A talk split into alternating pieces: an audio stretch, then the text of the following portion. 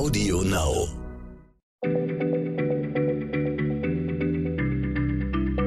Schneller Schlau, der kurze Wissenspodcast von PM.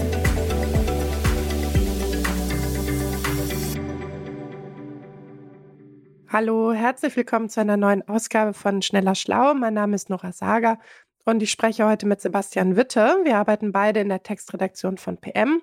Und Sebastian möchte heute mit uns etwas über sehr Schönes sprechen, nämlich über die Biochemie des Glücks, insbesondere über die Frage, wie weit Glück in den Genen liegt.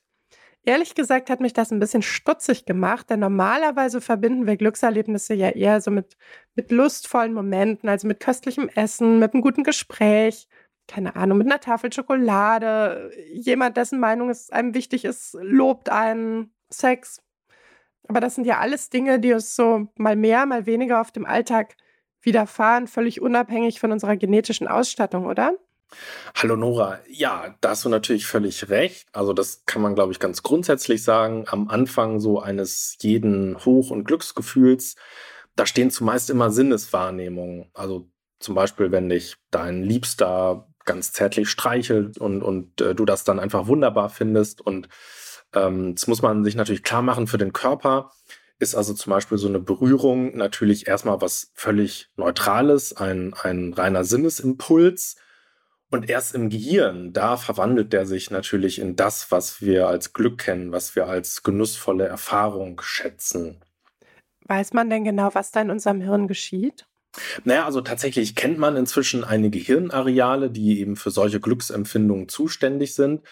Und entscheidend ist nun, dass in diesen Netzen aus vielen, vielen Nervenzellen natürlich wahnsinnig komplizierte Reaktionen ablaufen, bei denen, und darauf kommt es an, äh, mehrere chemische Botenstoffe zusammenwirken. Und da gibt es eben drei körpereigene Stoffe, die, wenn wir von Glückserfahrungen sprechen, von ganz besonderer Bedeutung sind.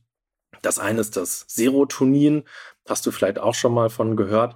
Das dämpft so Furcht- und Angstzustände, führt zu so einer inneren Ruhe und schafft also damit erstmal überhaupt so eine Voraussetzung für eine Glücksempfindung. Der zweite Stoff, äh, der wichtig ist, ist das Dopamin.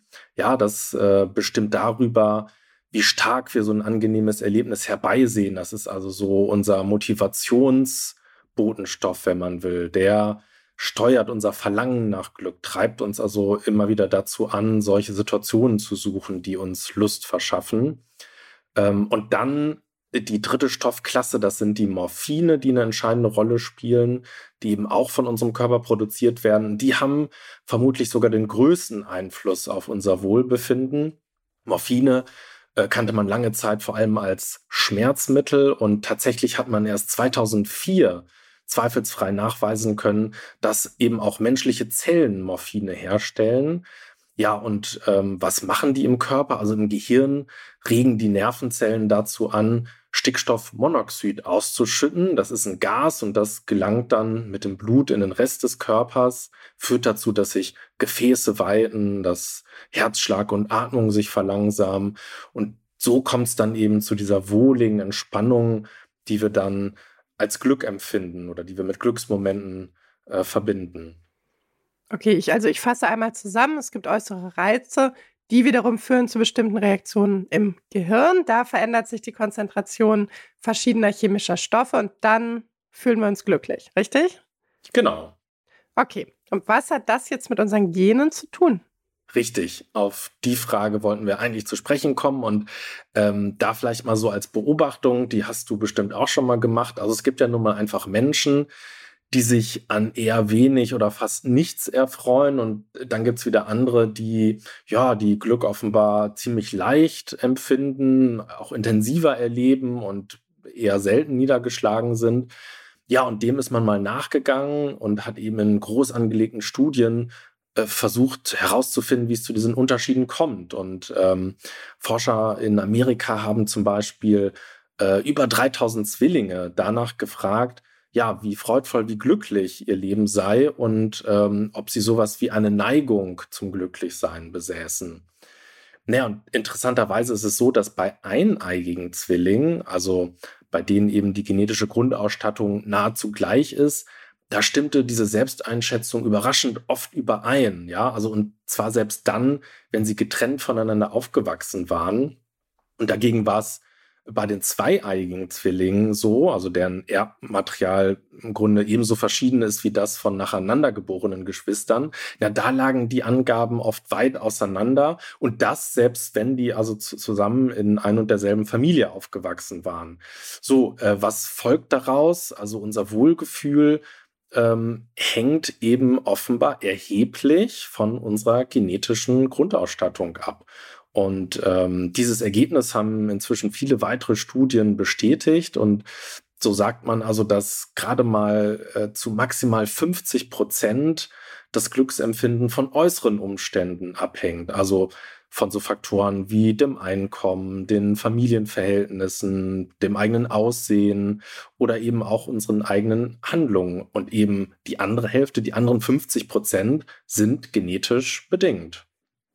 Das heißt, man muss letztendlich ein bisschen Glück haben, um oft glücklich zu sein. Okay.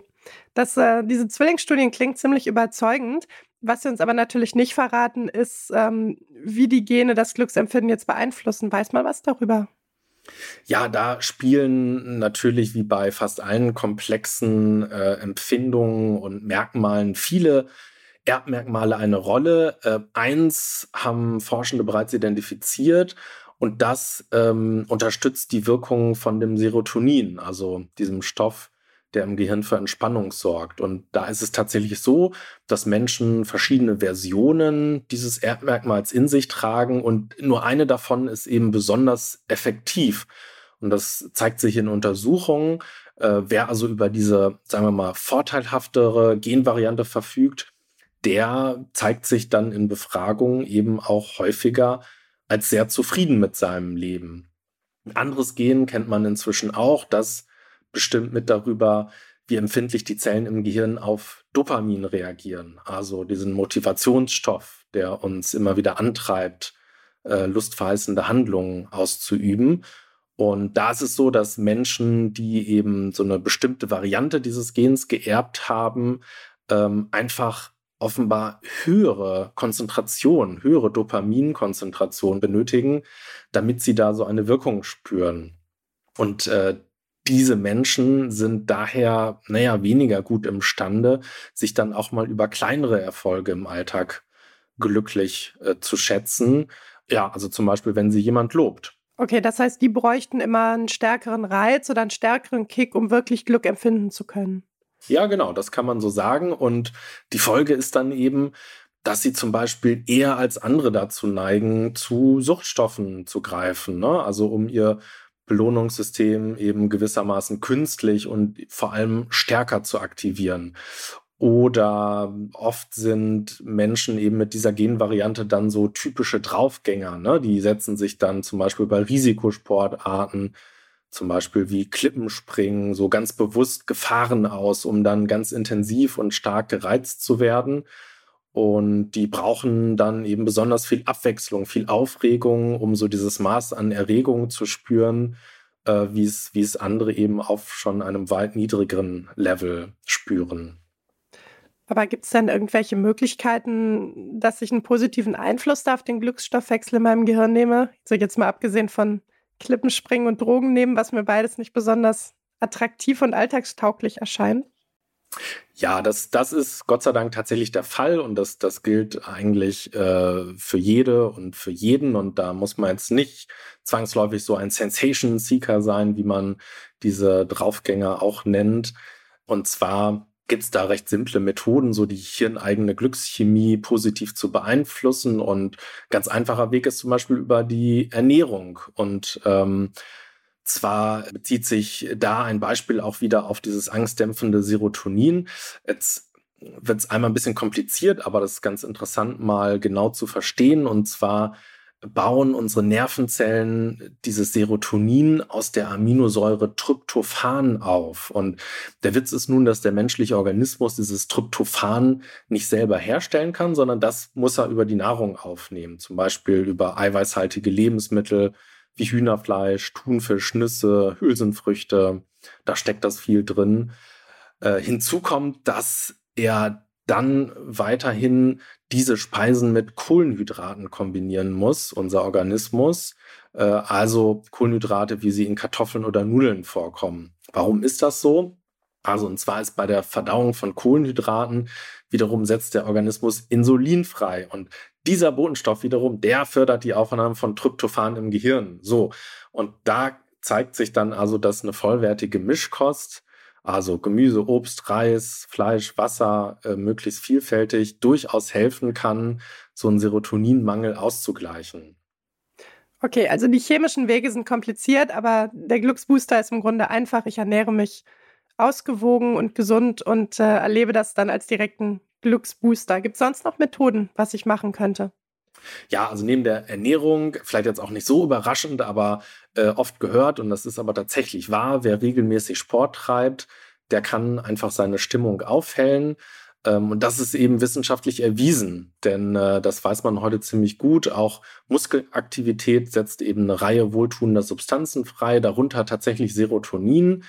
Und äh, naja, so erklärt sich eben, weshalb viele Sportler davon berichten, dass sich einfach ihre Laune verbessert, wenn sie sich körperlich anstrengen. Ja, und ähm, tatsächlich selbst die Stoffe, die unser Wohlbefinden so vermutlich mit am meisten positiv beeinflussen, also die Morphine, auch die können wir durch eine recht einfache Alltagsaktivität mehren. Und zwar dadurch, dass wir bei Spaziergängen im Freien einfach ein bisschen Sonnenlicht auf unsere Haut fallen lassen. Und zwar stimuliert Sonnenlicht die Zellen in unserer Epidermis und unserer Haut dazu, ein körpereigenes Beta-Endorphin herzustellen, ein, ein Opiat. Und äh, das ist ebenfalls ein Morphin. Und ja, daraus folgt eben, dass wir uns dann einfach entspannter, ausgeglichener fühlen. Manche nach so einem Sonnenbad ja sogar fast euphorisch äh, nach einem langen Sommertag dann nach Hause kommen. Ich glaube, Sebastian gewinnt äh, oder setzt den, den aktuellen Rekord für die häufigste Erwähnung chemischer Substanzen in einem schneller Schlau-Podcast. Da gibt es jetzt, wir verteilen ein Award dafür. Aber ich äh, fasse mal zusammen. Also Ernährung, Sport, Sonnenlicht, das sind alles Dinge, die sich unmittelbar günstig auf die Biochemie des Gehirns auswirken. Und zwar gilt das selbst dann, wenn wir Pech gehabt haben und eine Genvariante oder Genvarianten in uns tragen, die Glückserlebnisse für uns etwas weniger wahrscheinlich machen. Das finde ich ist eigentlich zum Schluss eine ganz tröstliche Nachricht. Und Sebastian sage ich vielen Dank für die spannenden Einblicke in die Biochemie des Glücks. Und unseren Hörerinnen und Hörern sage ich vielen Dank fürs Zuhören. Ich hoffe, es geht euch gut und ihr seid glücklich. Und bis zum nächsten Mal. Tschüss. Tschüss. Schneller Schlau, der kurze Wissenspodcast von PM.